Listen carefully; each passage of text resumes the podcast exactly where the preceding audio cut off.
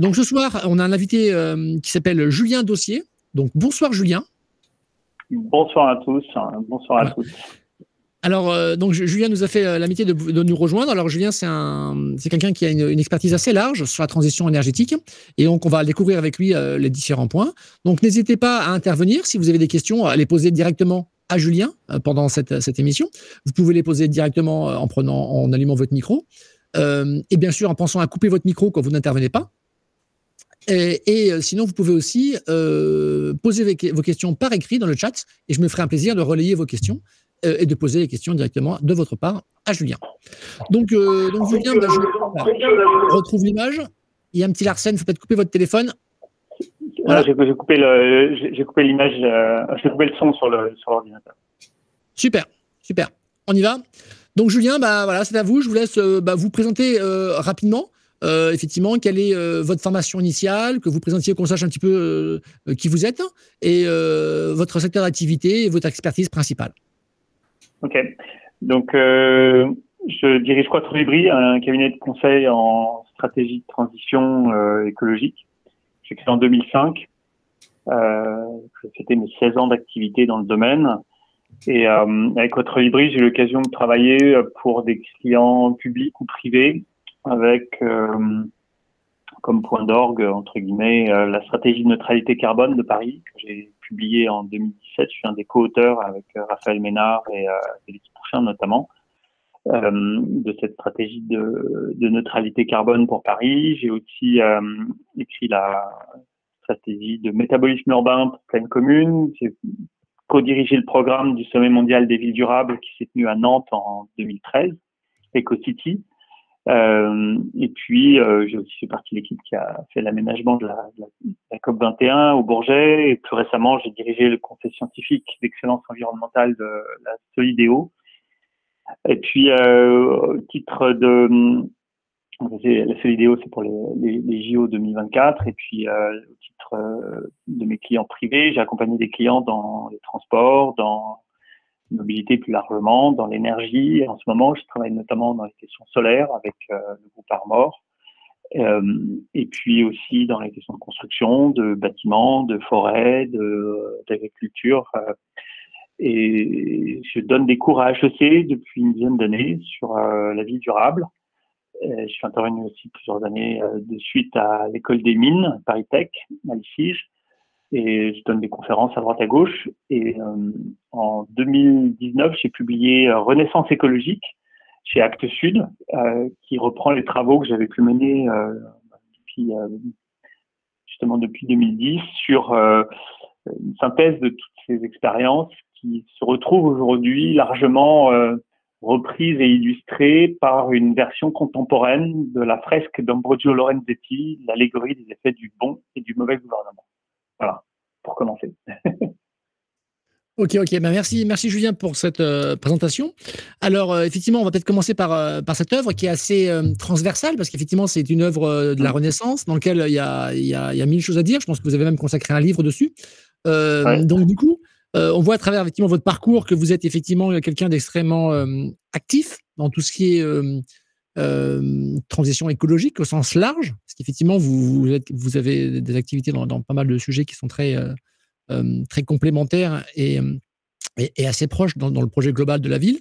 Donc aujourd'hui, si vous pouvez nous présenter un petit peu votre ouvrage euh, Renaissance écologique que vous avez édité à, l'Acte Sud, euh, comment vous est venue l'idée de, de, faire, de faire un livre autour de cette, fresque? Et c'est une utopie aussi, c'est quelque part c'est l'histoire d'une utopie ce, tableau.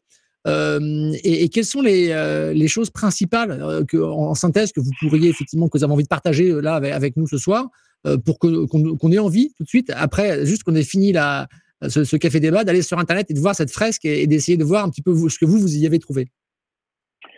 Alors, euh, l'origine du livre, de manière anecdotique, c'est une rencontre très heureuse avec euh, Françoise Michel et Jean-Paul Capitani, un jour où j'avais justement déployé le, un grand tirage de la fresque dans une conférence et euh, Françoise et Jean-Paul se sont approchés et puis on, est curieux euh, de cet, objet bizarre et on m'a demandé de leur expliquer. Et puis visiblement, ce que je leur ai dit les a intéressés.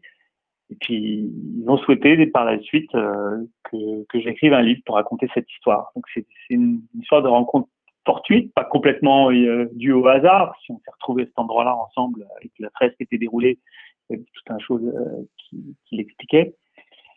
Mais donc, du coup, la fresque euh, qui se retrouve dans, au cœur de ce livre, j'en ai eu besoin dès, J'en ai perçu l'opportunité en 2010 quand j'ai donné mon cours sur la ville durable et que mes étudiants me demandaient mais à quoi ça ressemble une ville durable?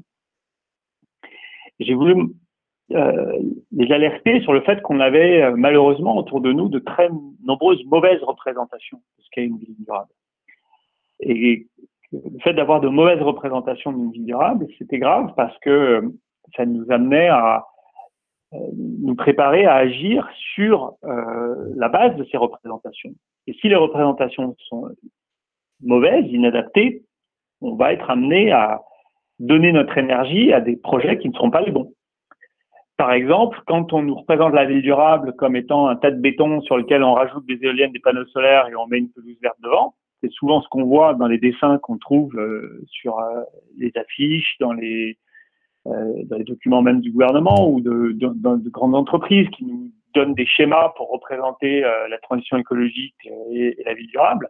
On nous montre les attributs de la transition écologique qu'on pense être majeurs. On nous montre un tram, un métro, euh, on nous montre des, des bâtiments qui sont peut-être bien conçus d'un point de vue énergétique, mais on nous montre pas d'endroits où les gens mangent.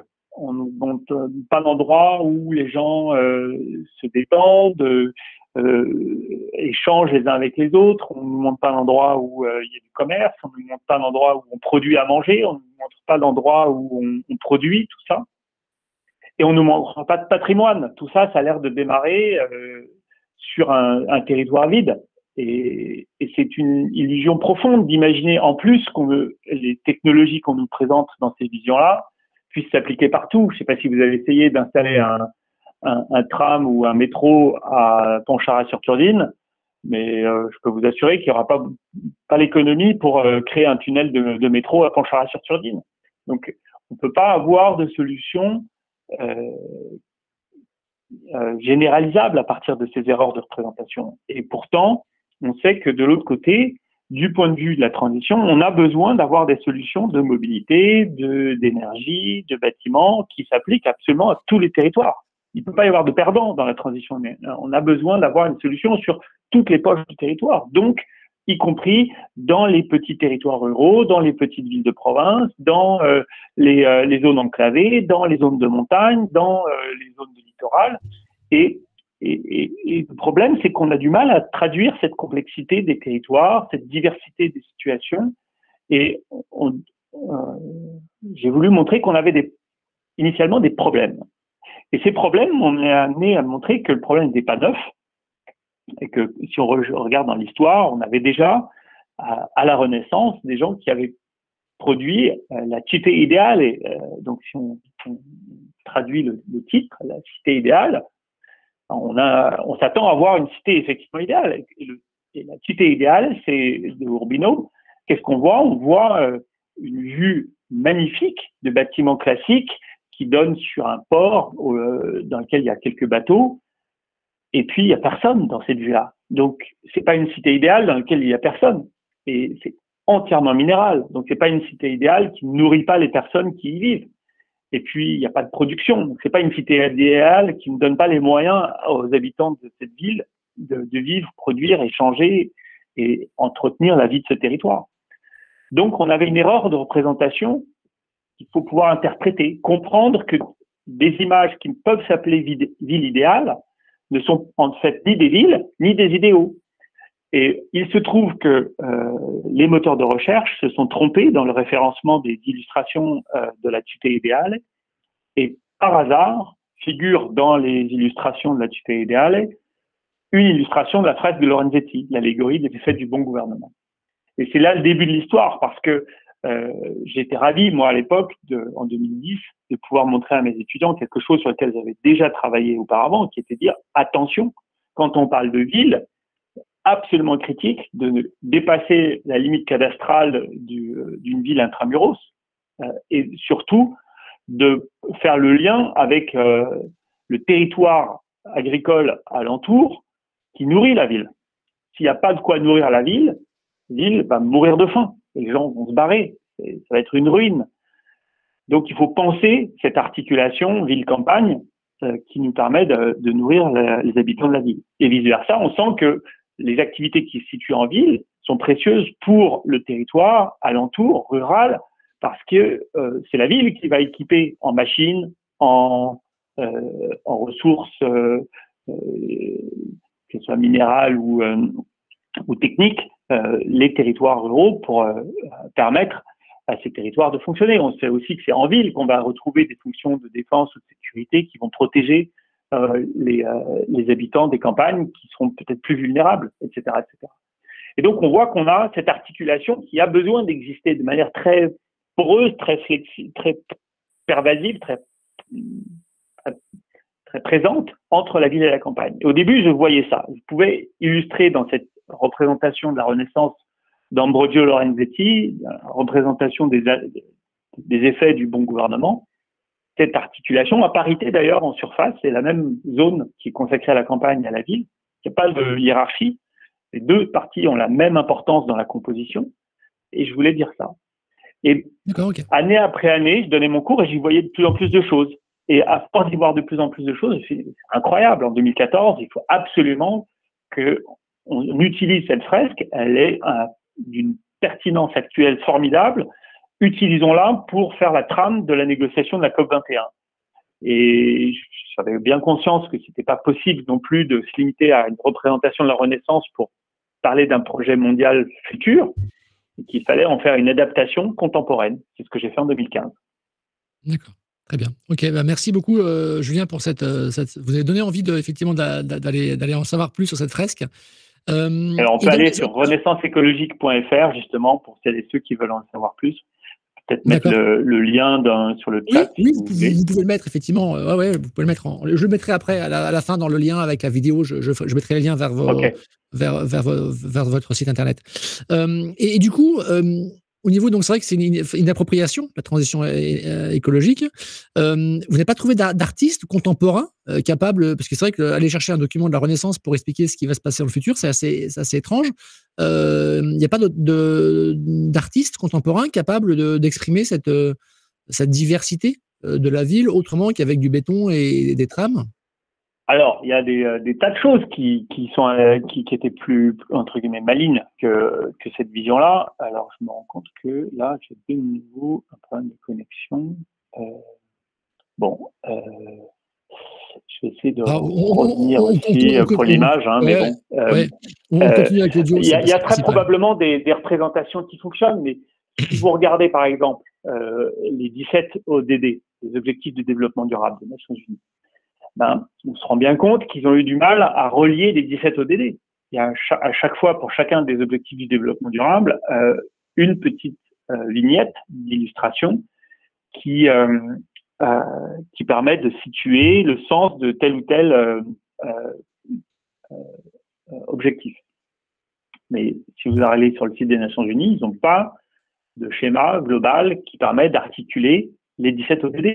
Ils ont un tableau dans lequel ils présentent euh, 17 pictogrammes, mais ils n'arrivent pas à les relier. C'est très difficile de trouver des façons de relier de manière complexe, systémique, des interactions entre autant de sujets.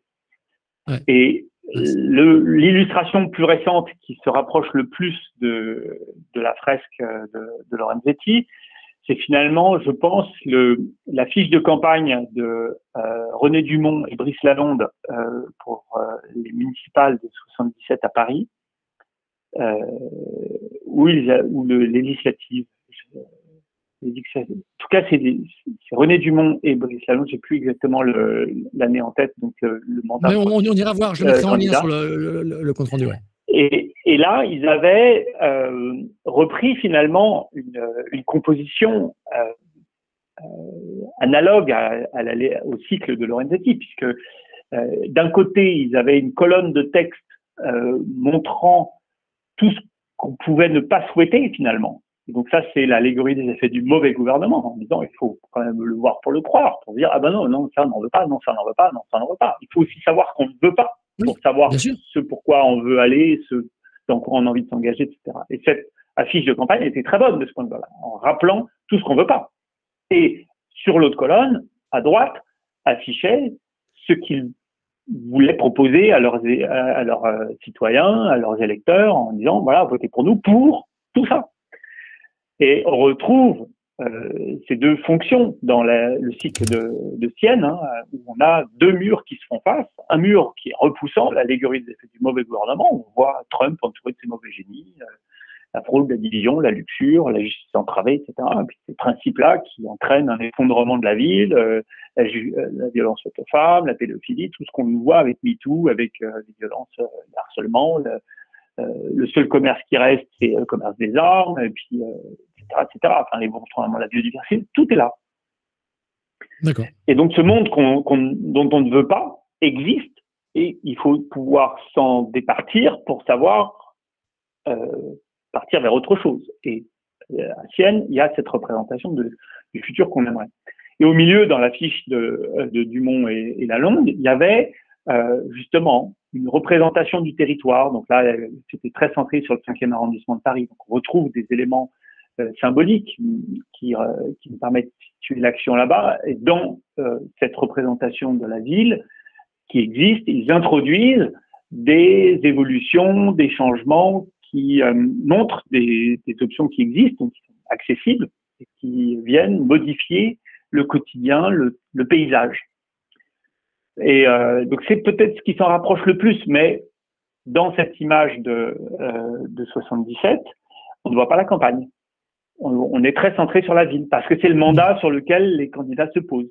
Donc on a, euh, on parvient pas non plus à cette équivalence. Et, euh, et, cette allégorie de Sienne a une fonction particulière parce que je, euh, voudrais rappeler qu'en en, 2000, euh, la Convention européenne des paysages a été signée à Florence euh, et les paysagistes ont voulu rendre ce jour-là hommage à Lorenzetti, le père des paysagistes, en allant ce jour-là à Sienne devant la fresque de l'allégorie des faits du bon gouvernement en disant c'est la première représentation de l'histoire du paysage qui aujourd'hui continue de nous inspirer en 2000, presque 700 ans après le, moment où elle a été peinte.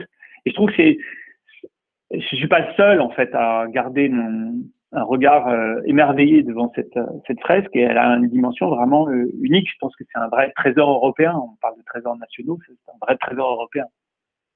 Très bien. Effectivement, merci. Ça, nous permet d'aller, épuiser tout un tas d'inspirations pour tout un tas de chantiers. Alors, en parlant de chantier, effectivement, vous avez participé à quand même beaucoup de, groupes de travail, de mouvements euh, qui essayent effectivement de, travailler sur la neutralité carbone. Euh, donc vous avez une bonne vision assez latérale euh, de, des bonnes idées, de ce qui serait intéressant de faire.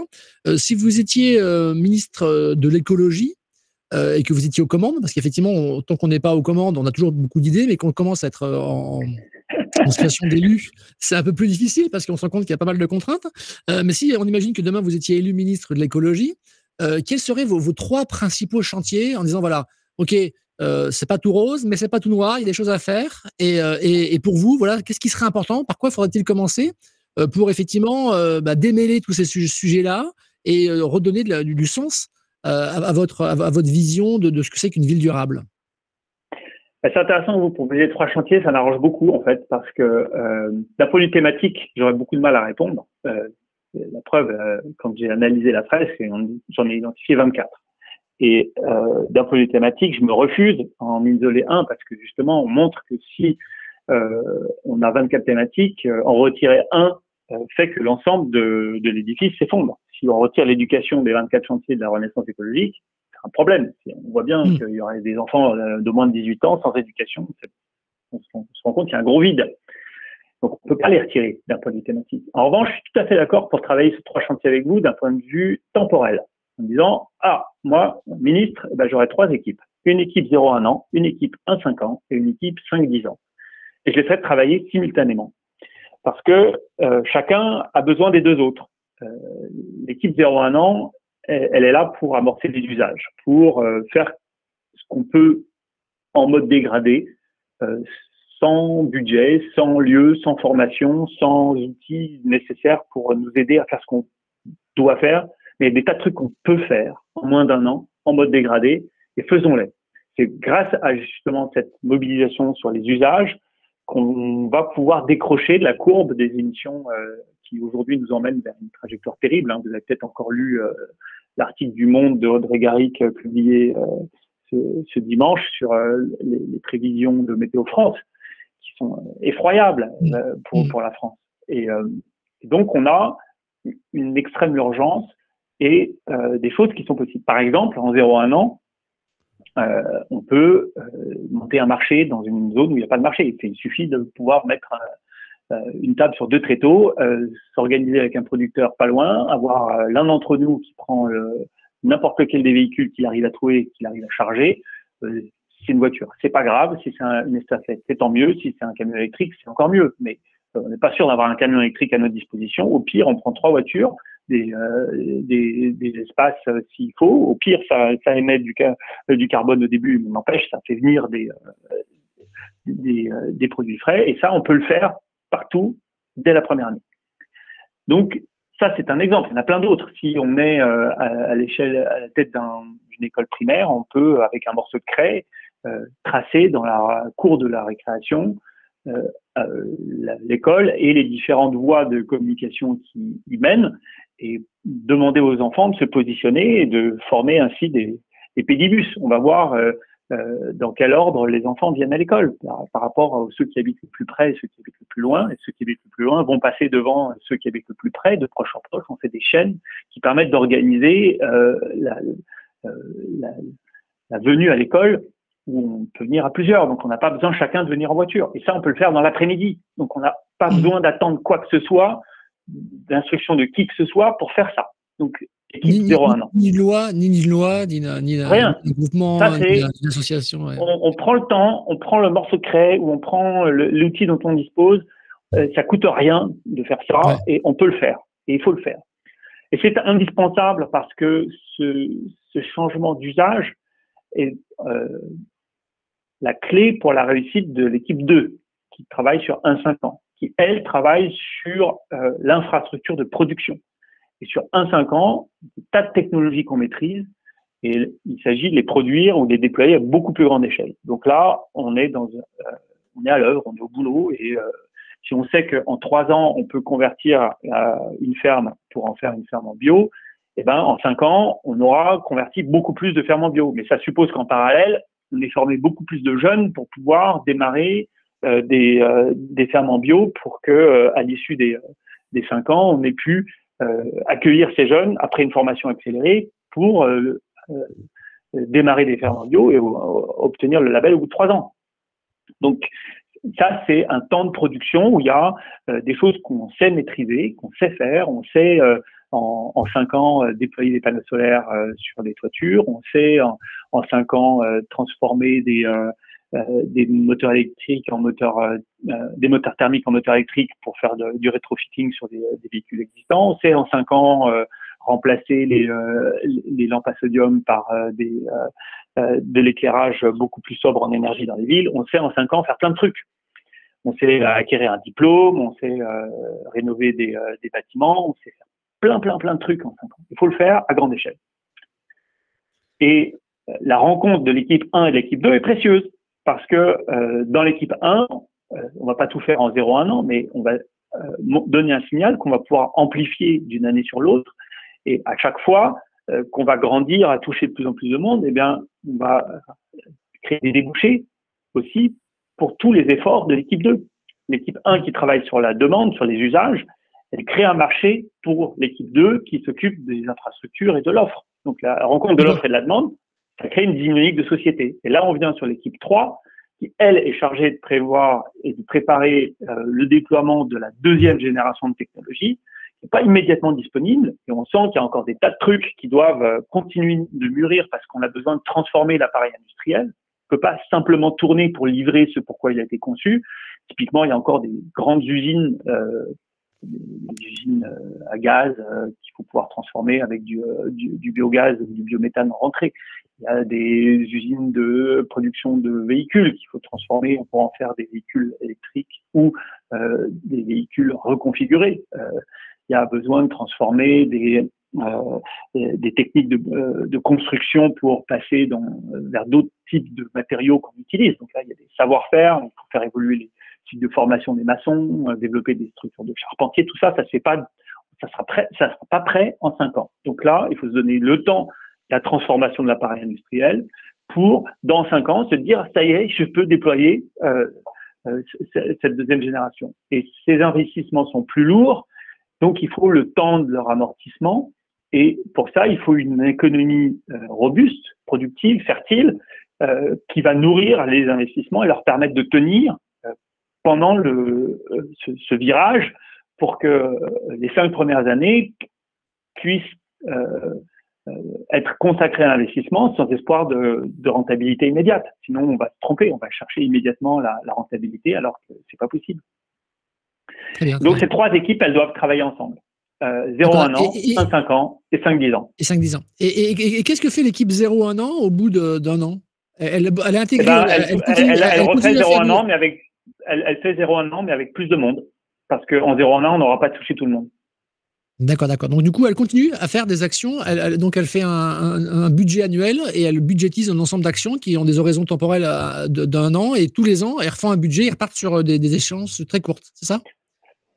Oui, c'est la culture de l'action en mode dégradé. On va avoir besoin d'appliquer cette culture-là de plus en plus de, sujets dans notre vie courante, euh, que ça concerne notre alimentation, nos, loisirs, notre éducation, notre nos choix de vêtements, la façon dont on gère euh, les, les, biens et marchandises euh, euh, d'équipement, tout ça, il y a des tas de trucs qu'on peut qu'on peut gérer, la façon dont on répartit, organise l'affectation des pièces dans un dans, dans un bâtiment, débrouiller pour que les, les, les chambres à coucher soient au nord et pas au sud, parce qu'on a besoin de moins de température la nuit et, et, et surtout pas de, de, de, se faire chauffer en plein en, en plein jour affecté au sud. Ça, c'est des choses qu'on peut faire c'est pas si compliqué que ça. On n'a pas besoin de transformer grand chose. Euh, la structure de, du bâtiment, elle, elle, reste la même. Euh, on va pas avoir la possibilité de construire du neuf. On va pas avoir même la possibilité de faire de la rénovation. Mais si on change l'affectation des pièces dans une maison,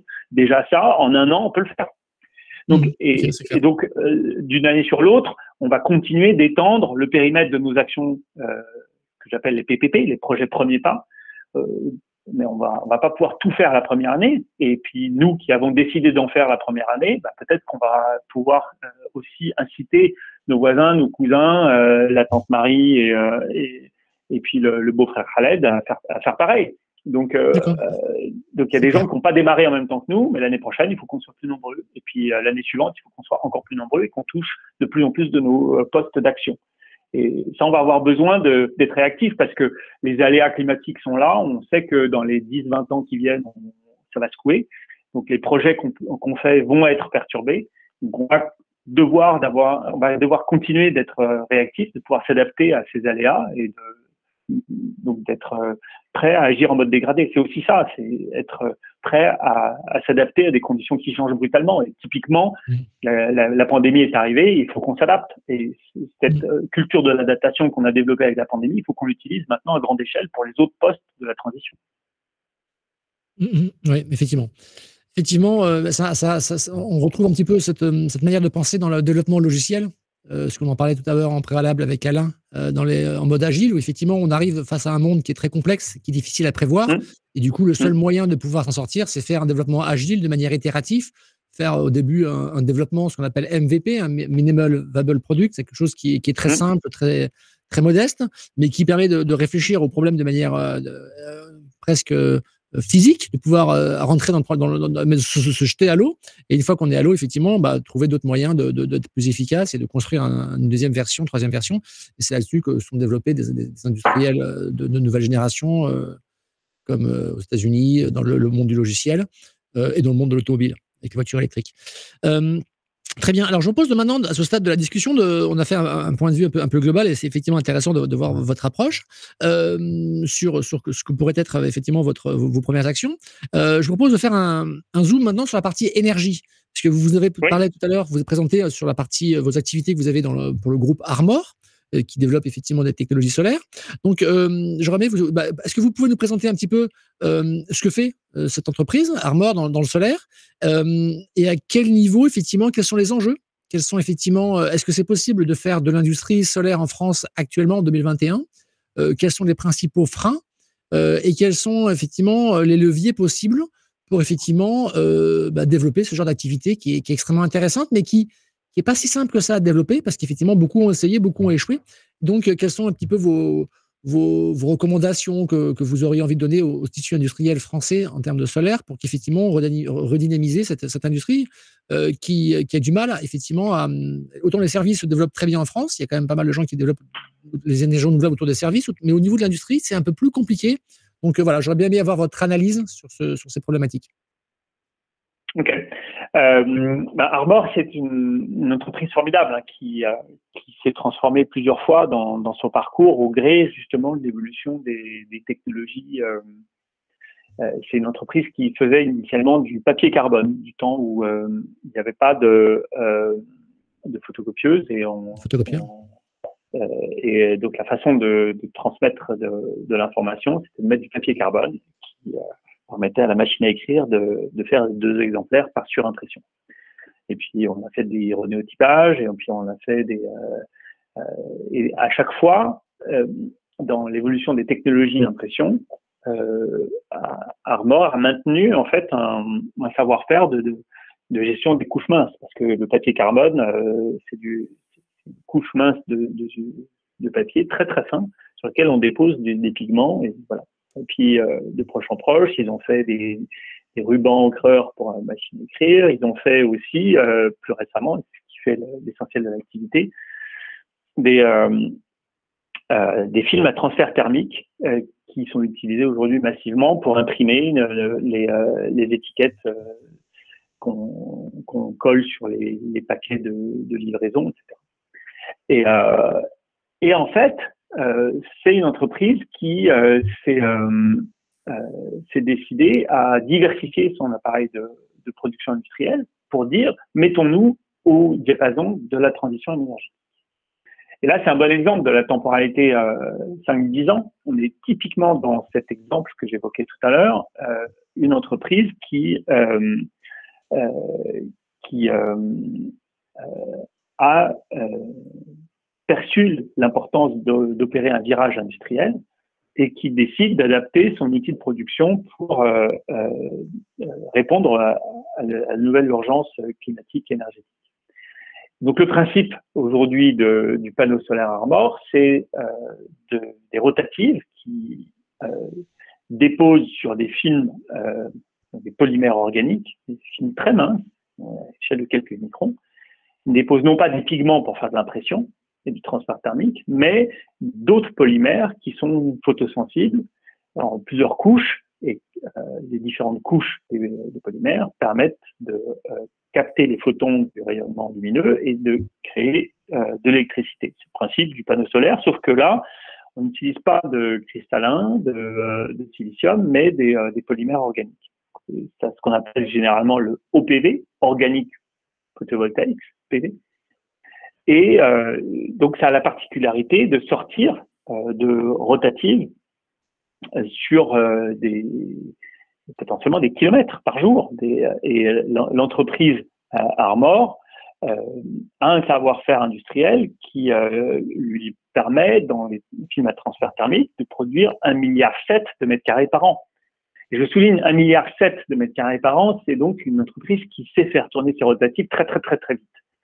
Et je reviens sur la, la, les points de temporalité. On a besoin d'accélérer la transition. Et si on arrive à euh, adapter un outil de production pour le solaire qui tourne à la même vitesse que le transfert thermique et qu'on sort un milliard de mètres carrés par an, un milliard et demi de mètres carrés par an euh, de, de films OPV par euh, la technologie Armor, même avec des taux de rendement faibles, en un an, on imprime l'équivalent du parc solaire, euh, du, parc nucléaire en puissance. On imprime plusieurs dizaines de gigawatts de, solaire.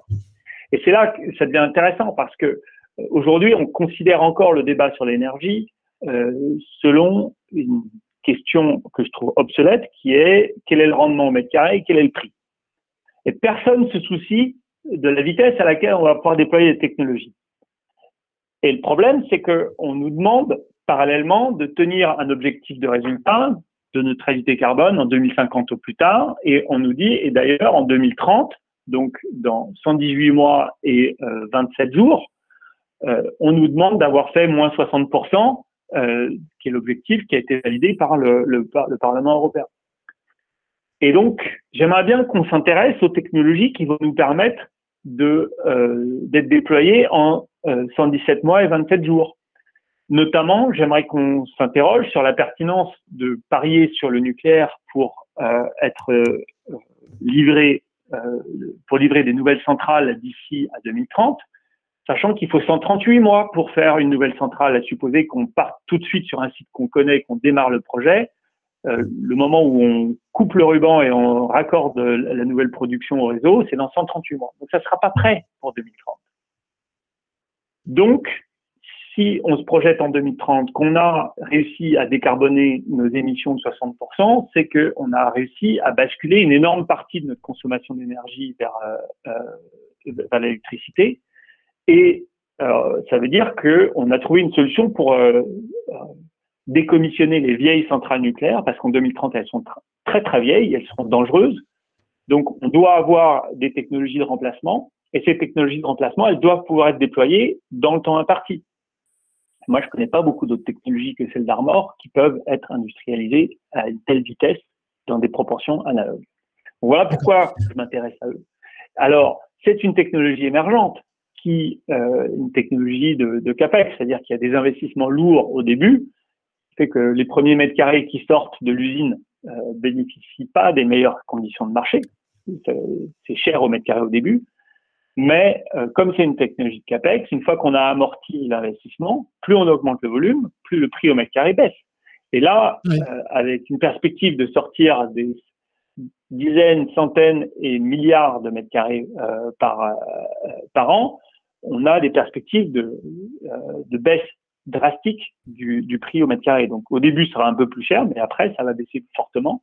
Et enfin, je pense qu'il est important d'avoir en tête que ce dont on parle là, c'est un segment du solaire qui est à part du PV classique. On est sur des propriétés de semi-transparence, de légèreté, etc., qui font que on a des nouveaux cas d'usage pour le solaire qui sont euh, devant nous avec l'OPV. Donc, il faut pouvoir isoler euh, ces marchés OPV des marchés PV. C'est comme si on voyait émerger devant nous euh, dans le secteur du PV, euh, le secteur des smartphones, si on, faisait l'analogie avec le, marché des, ordinateurs. Si on avait comparé le prix du disque dur du smartphone ou le prix de l'écran du smartphone euh, avec le prix euh, d'un écran d'ordinateur de bureau ou le prix d'un disque dur de bureau, et si on avait dit, mais vous pensez pas sortir un, ordinateur avec un, disque dur qui coûte si cher, monsieur, ça ça va jamais marcher si on avait appliqué ce raisonnement-là, jamais on n'aurait utilisé de smartphone.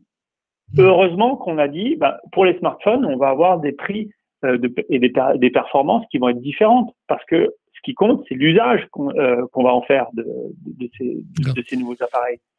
Et donc, c'est là où on a besoin d'avoir une, euh, une, approche très séparée de l'OPV par rapport au PV en disant l'OPV va nous permettre de faire vivre le solaire dans de nouvelles applications à grande échelle. Et c'est ça l'opportunité qu'on va pouvoir industrialiser pour être dans le bon tempo.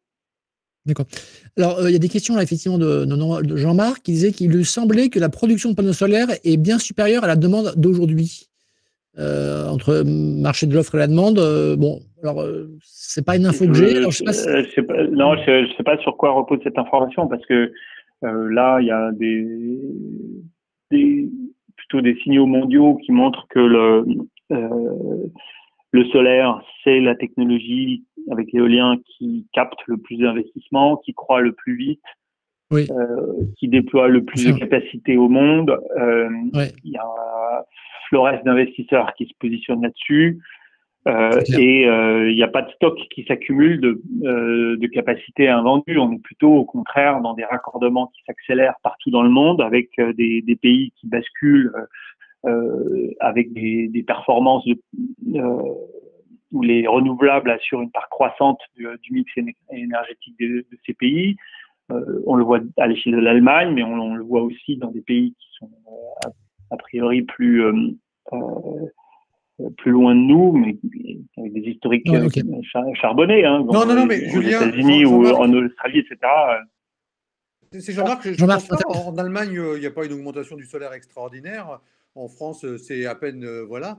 Bah, les chiffres de Vincent Boulanger sont quand même significatifs. Hein, là, le, le, le, le raccordement du, du, solaire est, euh, a permis de, de, se passer du charbon en, Allemagne. Le, Vietnam vient de raccorder 20 gigawatts en deux ans. Euh, oui, oui, d'accord, mais on installe à peu près 120 gigawatts de solaire dans le monde et il me semble que la production est largement supérieure. Bon, mais je vérifierai, je, je, je retiens, ok, excusez-moi. En, tout cas, après, il y a, d'autres questions qui se passent sur la partie euh, organique. Euh, effectivement, l'organique, c'est vrai que c'est la capacité de pouvoir imprimer des panneaux. C'est vrai que c'est le rêve de pouvoir imprimer des, millions de mètres carrés assez rapidement. Après, il y a la question de, durée de vie. C'est vrai qu'aujourd'hui, les panneaux euh, cristallins sont vendus sur des, retours sur investissement qui sont sur des périodes de, 20, voire 30, 40 ans. Donc après l'organique, euh, c'est vrai que pour l'instant, on a, eu du mal à trouver des panneaux organiques qui, duraient aussi longtemps. Donc c'est vrai qu'il y a, je pense que la R&D est autour de ça parce que je crois qu'on a vu de. Bah, ce qu'il y a, c'est qu'il y, a 30 ans de retour sur euh, le développement du, PV cristallin. Donc les, analyses en durée de vie s'appuient sur des, des, des cas réels maintenant tandis que pour l'analyse de durée de vie d'une technologie aussi neuve que l'OPV, on est dans des simulations ou dans des vieillissements accélérés, donc c'est pas les mêmes données qui sont disponibles pour euh, euh, pour répondre à cette question de la durée de vie. En laboratoire, les euh, les durées de vie en vieillissement accéléré montrent des, durées comparables au, PV cristallin. Maintenant, c'est du laboratoire. Donc après, c'est pour ça que les engagements contractuels peuvent pas monter au même niveau euh, parce que les, les, données sur lesquelles s'appuient les projections de durée de vie euh, sont sont pas sont pas encore des données euh, sur lesquelles on a une, des référentiels historiques. On, est dans la modélisation. C'est la principale différence. Ouais. Alors, c'est vrai qu'aujourd'hui, le, le, le, moi, moi je, je, connais enfin, bien le solaire, ça fait 20 ans que j'y travaille, et c'est vrai qu'aujourd'hui, ce qui est incroyable et ce qui, ce qui est compliqué pour toutes les technologies concurrente du cristallin, c'est que la technologie cristalline, c'est une technologie qui est assez ancienne, hein, qui est très très vieille, ah bah euh, qui progresse, qui, qui, qui, évolue de manière euh, euh, non pas disruptive, de manière incrémentale. Hein. Régulièrement, on, a, on améliore les rendements tout doucement. on est à 23-24% industriel, etc. Et le maximum théorique est 80%. Donc, on a encore de, belles années devant nous. Et, ce, qui, ce qui est incroyable dans cette, dans cette technologie cristalline, et ce qui est aussi compliqué pour toutes les technologies concurrentes du cristallin, c'est que le cristallin devient très peu cher. C'est-à-dire que plus effectivement il y a d'usines qui fabriquent du cristallin, plus le prix baisse.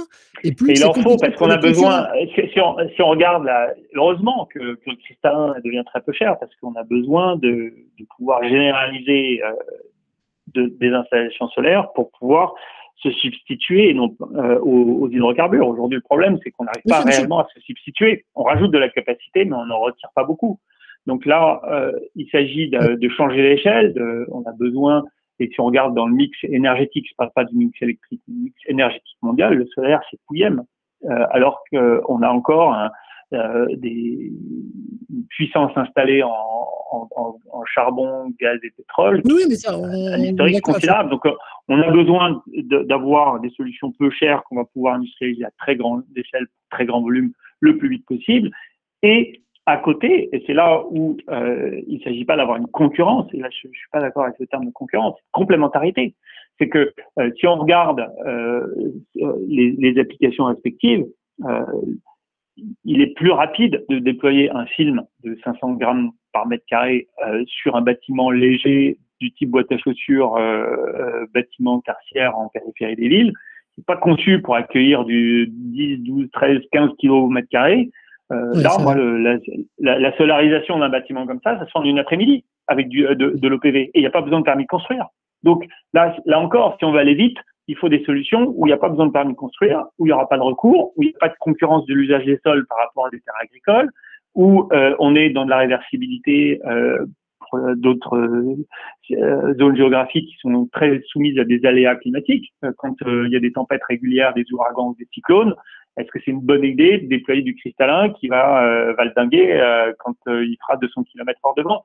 Non. Euh, peut-être que quand on peut prévoir l'arrivée de la grosse tempête, ben, une heure avant, ploum, on, on, remballe le fil et on, le on, et on, laisse passer la tempête. Une fois qu'elle est passée, eh ben, hop, on, redéploie le film. Et ça, c'est des usages complémentaires. D'accord, d'accord, je comprends. Ok, très bien, merci pour, pour, ce retour. Après, il y avait une question de Philippe sur le stockage. Euh, qui disait effectivement, euh, bon, moi, c'est bien de produire, mais euh, quand il n'y a pas de soleil, comment on fait? Alors, ça, c'est la question que nous aussi, on a souvent chez Comwatt. Alors, peut-être que je ne sais pas si vous avez une, analyse là-dessus, Julien ou, Ouais, alors, il y, en a de nombreuses, hein, parce que déjà, la partie du stockage, elle est d'autant plus importante qu'on laisse filer la demande sans, sans répartir les, les, usages en fonction des moments de production. Aujourd'hui, on, on s'en fiche, hein, on, on consomme n'importe quel moment de la journée. Euh, demain, on va peut-être se dire qu'il y a des moments où on fait des trucs, des moments où on fait pas de trucs. Des gros consommateurs d'énergie de, qu'on va peut-être pas euh, faire tourner la nuit, par exemple en mode renouvelable. C'est peut-être pas la nuit qu'on va faire tourner les chauffe-eau euh, pour chauffer le, le, sanitaire. C'est peut-être plutôt en journée, des choses comme ça où on, simplifie la vie. Et du coup, si c'est si on arrive à recréer des, des profils d'usage qui arrivent à se caler sur les profils d'offres en fonction des horaires d'ensoleillement, ben on va aussi créer du stockage parce que si on notamment on fait travailler en journée les, chauffe-eau solaires, euh, ben c'est des inerties thermiques qu'on va pouvoir utiliser la nuit quand on en aura besoin. On, peut, on sait aussi qu'il y a euh, la recharge des batteries qui est en train de se généraliser avec euh, une accélération de, euh, du parc électrique. Et là, enfin, le, le, le modèle d'électrification des flottes existe. Donc, on va avoir de plus en plus la possibilité de valider cette option de la recharge euh, en journée par, par capacité renouvelable et la restitution de la puissance en raccordant les, les, les, batteries la nuit au, réseau. et puis après, on a des infrastructures énergétiques diversifiées qui vont répondre à une un équilibrage du, euh, réseau, à la fois en interconnexion du, du réseau et les interconnexions euh, euh, est-ouest doivent pouvoir nous aider à élargir la, la, la plage d'ensoleillement qui nous, qui nous approvisionne. il y a la question de, la complémentarité des, des, vecteurs énergétiques renouvelables qui ont chacun des contributions plus ou moins pilotables. Hein.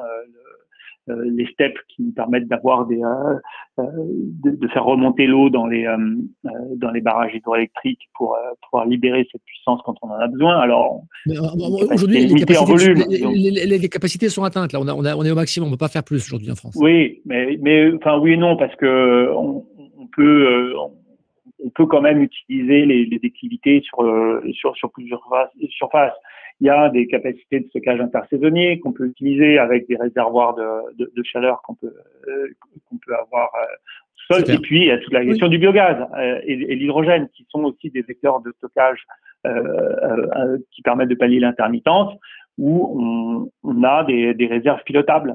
donc, on pourra d'autant plus avoir du, du, biogaz et de l'hydrogène qu'on aura une extension de la conversion des sols destinée à, à, à, cette, à cette transition énergétique. Donc là, on a devant nous des, des modèles qui vont euh, se verdir de plus en plus. Euh, euh et donc, et, on a devant nous aussi des, des, sources de plus en plus nombreuses, de plus en plus respectées. Euh, là, il y a RTE notamment qui a fait un schéma 100% renouvelable, l'ADEME, l'AIE, toutes ces sources-là nous montrent que c'est possible, qu'on va y arriver. Ouais. Ah oui, ok. Et aussi, euh, compléter aussi, il y, a, moi je suis très régulièrement l'université de Stanford avec un, un expert qui s'appelle Tony Seba, je ne sais pas si vous le connaissez, euh, qui effectivement avait pronostiqué un petit peu euh, qu'il y a dix ans, il, il, avait écrit un, un bouquin qui s'appelle Clean Description, qui est un bouquin un peu fondateur, qui est vraiment intéressant, et qui avait pronostiqué il y a dix ans ce qui se passe actuellement, c'est-à-dire qu'on arrive à des parités, effectivement aujourd'hui, qui avait prévu que le solaire coûterait euh, très peu cher, et aujourd'hui on, on voit bien qu'il avait raison. Euh, il avait prévu aussi que l'industrie euh, électrique allait mettre du temps à se démarrer, mais quand elle commencerait à décoller, ça allait mettre une pagaille incroyable chez tous les fabricants de voitures euh, thermiques. Donc il, a, il avait tout prévu quasiment à, à l'année près. Et là, dans ses prospectives des dix prochaines années, il explique très clairement qu'effectivement, bah, fort de, du baisse du prix du solaire, aujourd'hui on est à aujourd'hui en Europe, on est à 1,5 centime le kilowattheure. C'est-à-dire qu'on est, on est presque dix fois moins cher que le nucléaire nouvelle génération. Il explique que dans dix ans, on va produire à peu près sur une année avec les énergies renouvelables, on pourra mettre une. Donc, il a calculé l'optimum qu'il y avait entre combien de production d'énergie renouvelable il fallait mettre combien de stockage il faut mettre pour arriver à un niveau de service délivré actuel comme aujourd'hui, avec euh, mmh. le niveau de confort, sans toucher le niveau de confort, en, faisant toujours bien sûr attention à ne pas exploser nos, consommations électriques, en étant quand même. Moi, je ne suis, pas très d'accord avec l'idée qu'on ne bouge pas la, les profils d'usage. Attention. Je, finis sur leur analyse, c'est qu'ils ont fait le calcul que voilà, plutôt qu'aujourd'hui de mettre l'équivalent de la production annuelle de la centrale nucléaire, on en met euh, trois fois plus. C'est-à-dire on fait trois fois la production nucléaire actuelle, mais en énergie renouvelable, qui va pas forcément produire de manière régulière, mais ça coûtera mmh. moins cher de toute manière que de produire une fois avec du nucléaire, vaut mieux produire trois fois avec des renouvelables. c'est dix fois moins cher. voilà. Ah oui, mais c'est dix fois moins cher, donc du coup ça coûte moins cher. Et après, avec juste, il a fait des modélisations, il a fait, il a modélisé ça dans, une centaine de villes à travers le monde. Et il arrive et il, démontre qu'avec 24 heures de stockage batterie, entre 24 et 90 heures dans lesquelles elle est plus défavorable, mais 24 heures dans lesquelles elle est plus favorable, euh, on arrivait à passer toute l'année quart d'heure par quart d'heure, à équilibrer l'offre et la demande. Donc, du coup, euh, quand on se dit que, voilà, quand on regarde les coûts actuels des batteries pour faire 24 heures, 20, 30, 24, 30 heures, euh, et qu'on sait que la batterie vont perdre 20% par an pendant les 10 prochaines années, on fait des calculs, on se dit, ouais, il a raison. Et donc, voilà, donc c'est le pari qu'il a fait. C'est toujours facile de, là, ça fait, il y a 10 ans, il a fait un pronostic, on a vu que ça s'est réalisé. Là, ce pronostic-là qu'il fait, il est assez intéressant. Il appelle ça le, le, God parity, hein, c'est euh, le, point de un petit peu de, un peu divin où, où les énergies renouvelables arrivent à, à, une totale maturité. Donc on verra dans 10 ans s'il si, a raison, mais voilà, après, mais c'est une vision américaine. C'est-à-dire que les Américains, c'est on produit toujours plus, on produit toujours, euh, euh on fait pas attention à sa consommation. Voilà, peut-être qu'effectivement que nous aussi, il faut qu'on mette notre petit grain de sel d'Européens et qu'on vienne un petit peu euh, euh équilibrer ces analyses un petit peu, euh, un peu de cow-boy. Oui, oui, c'est euh, on, est d'accord, on a besoin là d'une grande vigilance sur d'autres variables que le, simple kilowattheure. On a besoin d'avoir une vigilance sur les, euh, ressources, euh, donc matières premières, mais aussi les sols et la biodiversité, parce que euh, toute cette, cette inflation technologique, in fine, elle se mesure en hectares. Donc, si, si, on consomme des terres précieuses pour nous nourrir, nous, nous vêtir, nous fournir des matériaux de construction pour faire de l'énergie, ça va pas aller. Donc là, en ce moment, il y a un débat sur euh, est-ce que c'est une bonne idée de faire des fermes solaires euh, en rasant des forêts pour euh, remplacer des arbres par, par des panneaux? Non. Et là, il faut pouvoir aussi réglementer cette façon de gérer les sols. Et là, c'est une question de maturité publique. Hein. On a besoin d'avoir une vision des sols qui soit également plus intégrée. Et, et, et qu'on ne reproduise pas à l'infini. C'est les erreurs précédentes sur les, euh, les, euh, les carburants euh, dits biocarburants qui, qui ont converti des sols pour faire exclusivement des, des cultures énergétiques pour alimenter les, les 4x4 surdimensionnés. Ça n'a pas de sens. Oui, non, non, non, vous, avez, raison. Alors le, temps file. c'est vrai qu'on commence, on commence à arriver à la fin de, cette, de ce, café débat. Je crois que vous avez une dernière question pour moi, c'est ça J'ai une petite question. Il fallait pas que je me prépare. Euh, non, non, monsieur, j'ai pas dit ça. Je dis qu'effectivement, c'est une, question que je pose traditionnellement euh, dans, tous les cafés débats. Euh, à la fin, effectivement, on peut en, point de conclusion. une question qui est, qui est assez simple. En fait, c'est donc parmi tous vos, toutes vos certitudes, vous avez forcément des sujets sur lesquels vous dites ça, j'en suis sûr. Vous avez quand même beaucoup d'expérience, vous avez travaillé sur pas mal de sujets, vous avez lu pas mal d'études, vous avez, vous avez vraiment une largeur qui est assez intéressante en termes d'expertise. Euh, parmi tout ce que vous avez vu, vous avez des certitudes. Et parmi ces certitudes-là, euh, laquelle est, peu partagée par les gens qui vous entourent et à chaque fois, vous dites, non, mais c'est quand même incroyable ça, les gars, vous n'avez pas compris ça, mais c'est évident. Regardez, ça va se passer comme ça, je suis sûr de ça. Et pourtant, euh, vous devez toujours débattre avec vos amis, débattre avec les experts avec qui vous, vous côtoyez, parce qu'ils ne sont pas convaincus de ça. Et vous, vous l'êtes. Alors, quel est ce sujet? Est-ce que, ce sujet existe? Alors, ça peut être lié à votre métier hein, d'expert sur la partie transition, mais c'est peut être aussi des valeurs plus humanistes hein, sur n'importe quoi, sur euh, l'éducation, les enfants, etc. Donc, l'idée, c'est effectivement, on est à, la fin du café débat, donc on peut, on peut ouvrir.